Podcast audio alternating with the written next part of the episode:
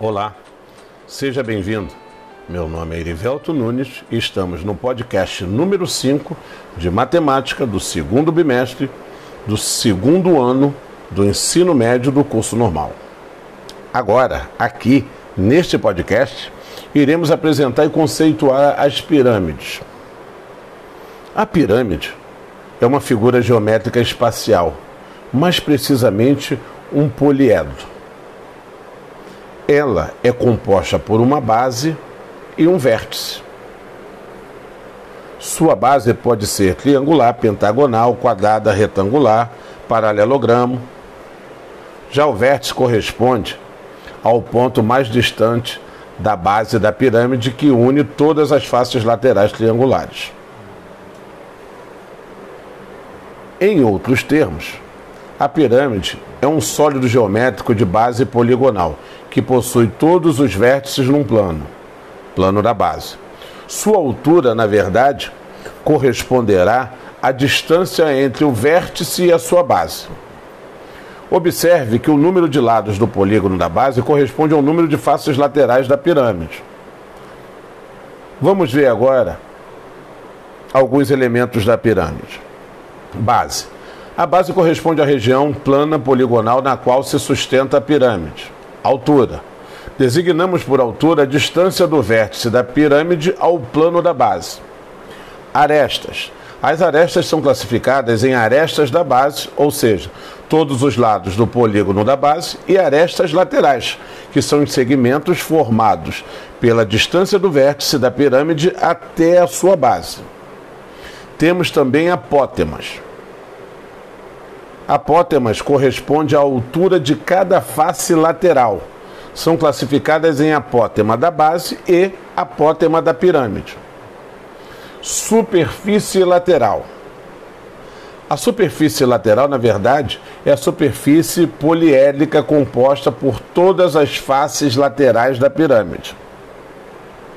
Agora, segundo as bases e o número de arestas que formam as pirâmides, as pirâmides podem ser classificadas em pirâmide triangular. Sua base é um triângulo composta de quatro faces, três faces laterais e a face da base. Pirâmide quadrangular. Sua base é um quadrado composta de cinco faces, quatro faces laterais e a face da base. Pirâmide pentagonal. A sua base é um pentágono composta de seis faces, sendo cinco faces laterais e a face da base. E temos a pirâmide hexagonal. Na pirâmide hexagonal, a sua base é um hexágono e é composta de sete faces, seis faces laterais e a face da base. No tocante à inclinação da base, as pirâmides são classificadas de duas maneiras. Elas podem ser consideradas pirâmides retas, que formam um ângulo de 90 graus, pirâmides oblíquas, que representam ângulos diferentes de 90 graus.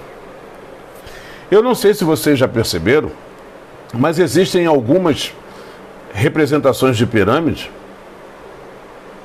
espalhadas pelo mundo. Possivelmente vocês já devem ter ouvido falar acerca das pirâmides do Egito. Ou não? Aliás, quem nunca ouviu falar sobre as pirâmides do Egito? E uma outra pirâmide também muito famosa, que nós encontramos aí pelo mundo, é a pirâmide que está à frente do acesso do Museu de Louvre, na França. É, existe lá uma pirâmide de vidro. Quem tiver oportunidade de buscar essas imagens aí, vocês verão que fascinante são essas imagens. Tanto as pirâmides do Egito que estão resistindo ao tempo, né? Quanto a pirâmide que está lá à frente do Museu de Louvre, na França. Então, pessoal, eu espero que vocês tenham gostado. E aqui nós finalizamos mais uma série de podcasts do segundo ano do ensino médio do curso normal.